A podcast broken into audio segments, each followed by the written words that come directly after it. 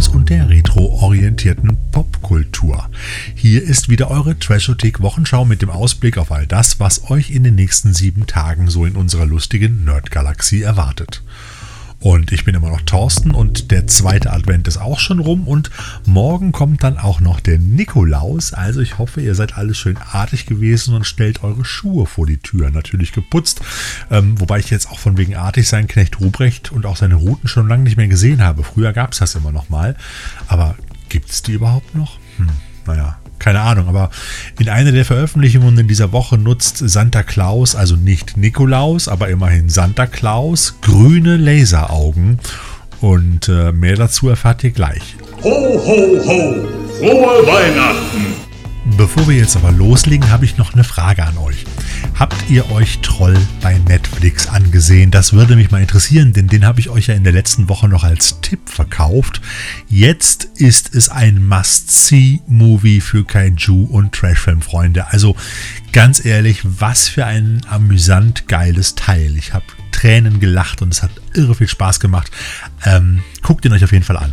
Okay, und jetzt legen wir endlich los mit der Ausgabe der Trashotik Wochenschau für die Kalenderwoche 49 vom 5. bis zum 12. Dezember 2022 im Kino.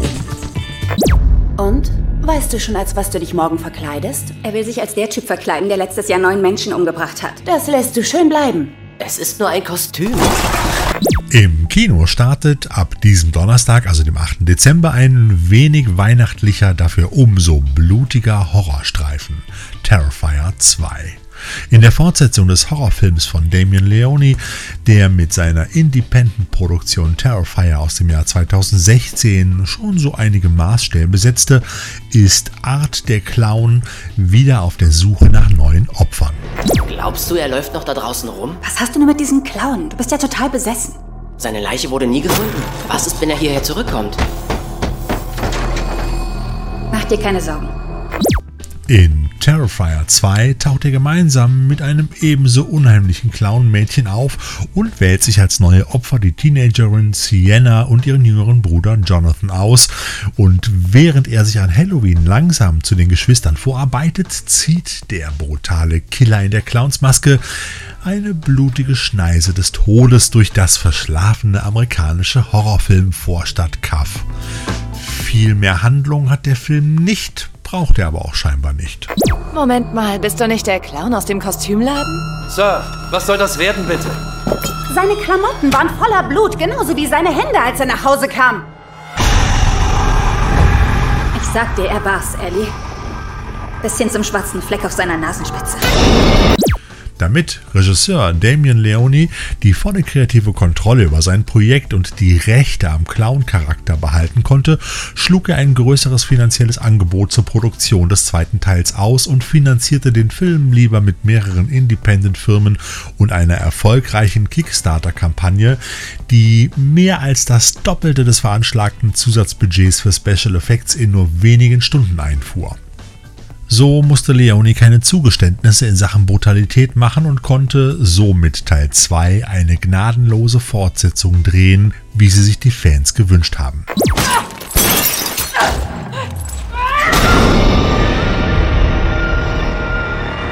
Notrufzentrale, wie kann ich Ihnen helfen?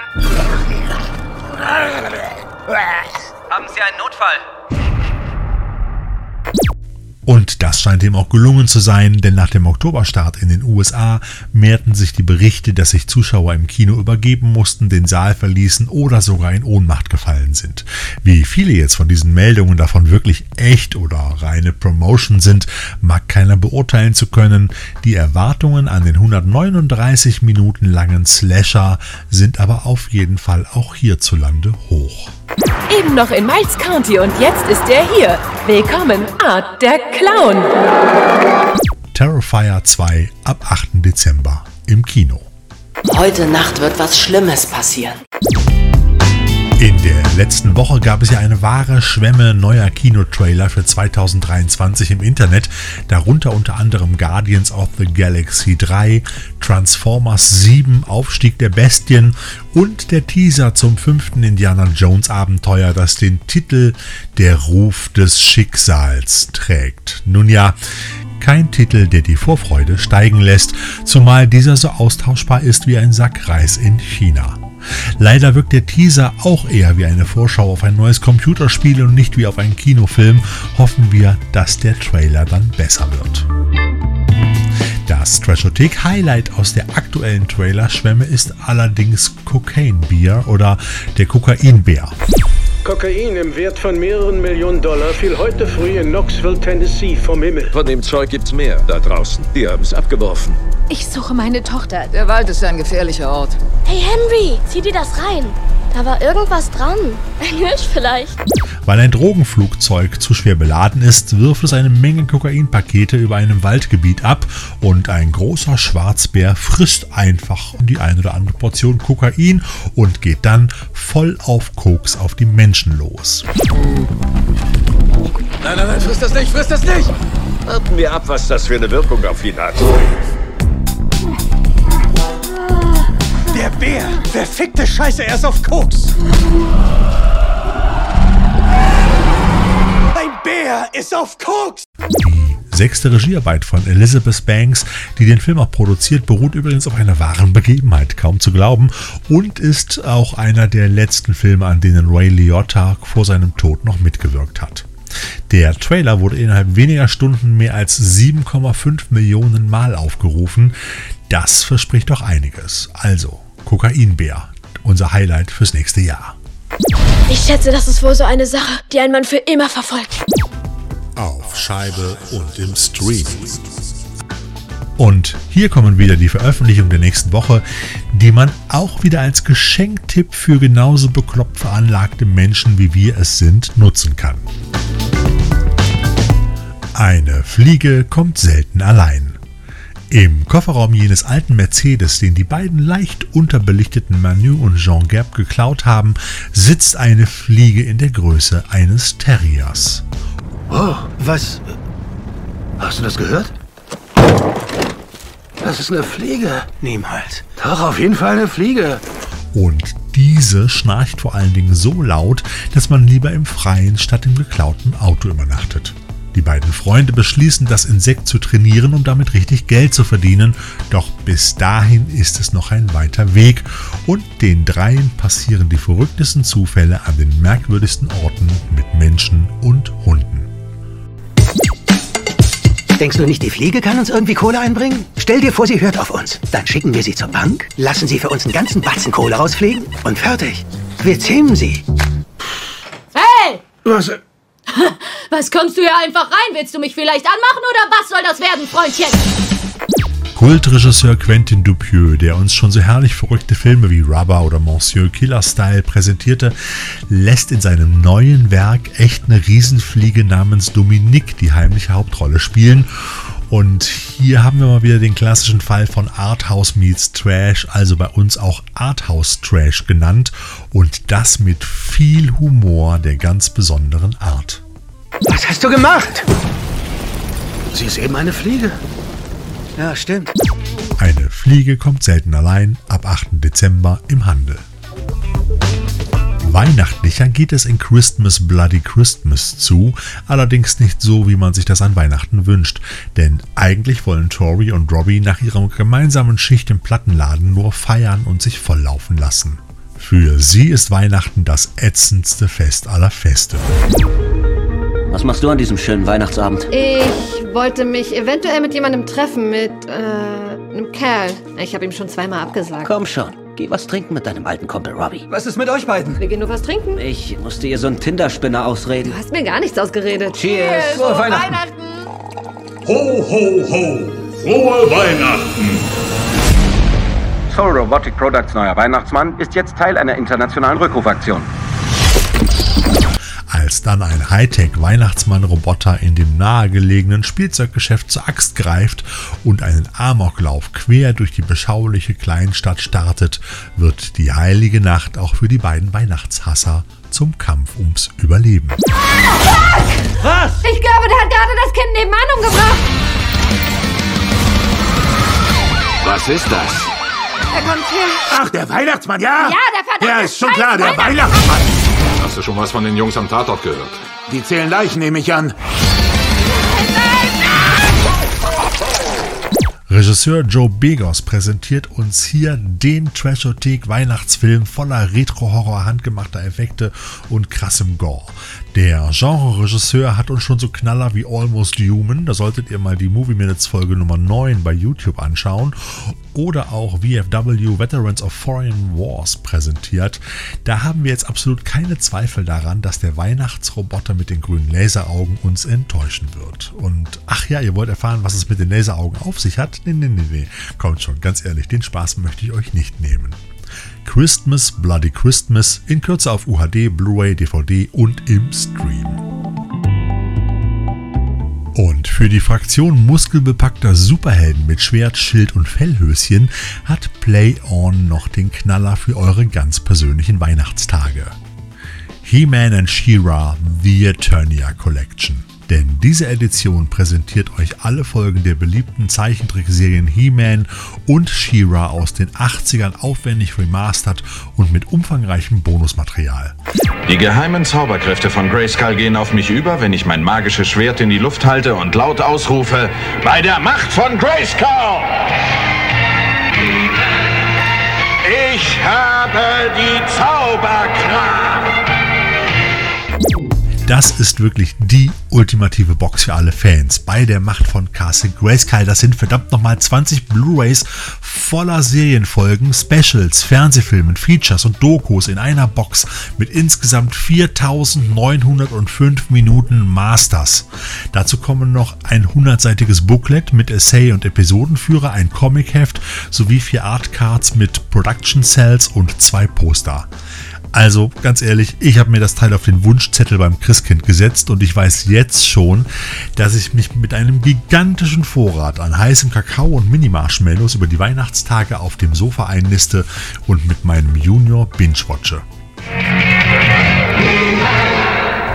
He-Man and She-Ra The Eternia Collection ab 8. Dezember für 129,99 nur im Play-On Shop erhältlich. Geschenktipp der Woche. Im Wicked Online Shop gibt es zurzeit einige Angebote, zu denen ihr auch bereits Rezensionen in unseren Podcasts gehört habt. So zum Beispiel die Blu-ray-Fassungen zu Der Biggles Effekt oder Destroyers oder auch Yeti, der Schneemensch kommt, zu dem wir auch den Kommentartrack beisteuern durften. Doch der Knaller ist sicherlich die Abenteuergurke Kannibalinnen im Avocado-Dschungel des Todes mit Shannon Tweed, Bill Mayer und der Scream Queen Adrienne Barbeau. Eine absolute Trash-Komödie aus der Full Moon Classic-Reihe, die ihr bei Wicked Vision für, und jetzt haltet euch fest, sensationelle 7,77 Euro in der Blu-ray-Fassung erstehen könnt. Also mal ganz ehrlich, dazu noch ein Avocado-Dip, ein paar Nachos und ein süffiges Maisbier und schon ist der Trashothek-Geschenkkorb fertig. Was wollt ihr eigentlich mehr? Also im Wicked Online Shop Kannibalinnen im Avocado-Dschungel des Todes für 7,77 Euro. Und den Link dazu findet ihr natürlich in unseren Show Notes. Geburtstag der Woche. Am 8.12.1936 wurde David Carradine in Los Angeles geboren und verstarb am 3. Juni 2009 im Alter von 72 Jahren bei einem unglücklichen autoerotischen Selbsttötungsvorfall. David Carradine hatte keine leichte Kindheit, sammelte er doch mehrere Jugendstrafen und Aufenthalte in Internaten und Besserungsanstalten. Sein Vater war John Carradine, einer der Schauspieler mit den meisten Filmauftritten bei IMDb, weshalb er vermutlich, ich sag mal, wenig Zeit für seine Kinder hatte. Davids Bruder Bruce Carradine und die beiden Halbbrüder Keith und Robert Carradine sind ebenfalls Schauspieler geworden.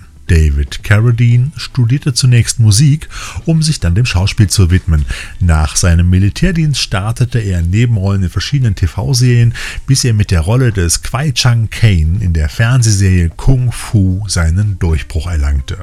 Hier spielte er zwischen 1972 und 1975 in 65 Folgen die Rolle des umherziehenden Kung-Fu-Meisters im Wilden Westen. Die Serie machte ihn bekannt und zum Star.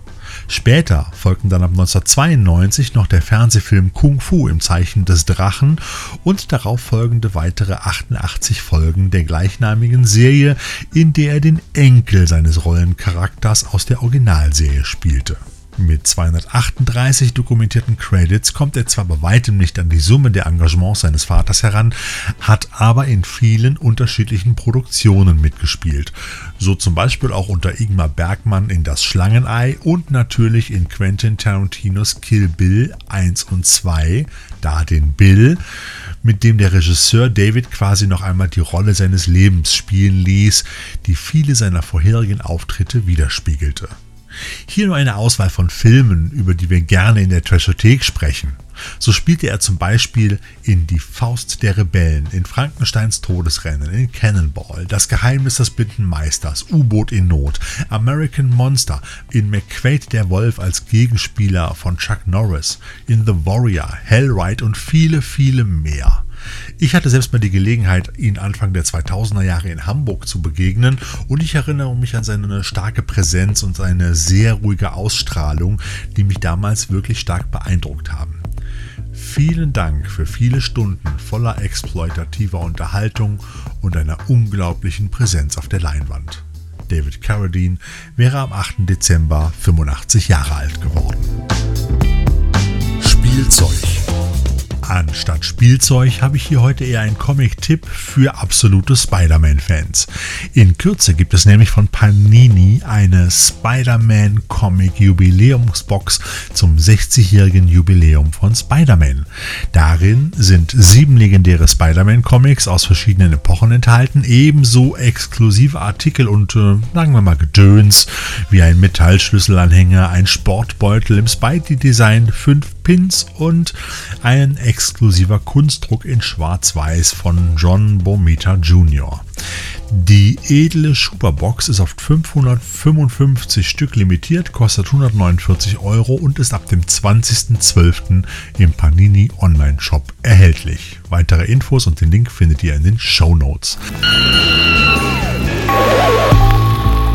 Man merkt so langsam, es wird Weihnachten. Überall gibt es jetzt irgendwelche Sondereditionen und weiß Gott irgendwas raus. Und ja, ich weiß, es ist immer schön, auch ein paar neue Geschenktipps zu bekommen und so weiter. Aber ihr wisst doch eigentlich am besten, wo ihr eure Geschenke herbekommt. Und das sind die eigentlich in der Regel die coolen, geilen Filmbörsen. Und damit kommen wir wieder zum Terminhinweis für euch. Am kommenden Sonntag, dem 11. Dezember 2022, könnt ihr ab 10 Uhr in der Stadthalle Köln-Mühlheim die Heiligen Hallen der Filmbörse Köln betreten, um eure eigene Filmsammlung oder vielleicht auch die eurer Liebsten in Form von Weihnachtsgeschenken zum x Male heute aufzuwerten. Denn neben vielen Filmen auf Scheibe findet ihr dort auch Kinoplakate, Aushangfotos, Merchandise und vieles mehr rund um das Thema Film und Kino. Also 11. Dezember ab 10 Uhr in der Stadthalle Köln-Mühlheim. Und damit sind wir auch schon wieder am Ende unserer Trashothek Wochenschau. Ich wünsche euch eine glühweingeschwängerte Woche und natürlich jede Menge Trash im Player. Bis zum nächsten Montag und gebt gerne Feedback, wie ihr dieses Angebot der Trashothek findet. Ich freue mich darüber. Bis dahin, euer Thorsten.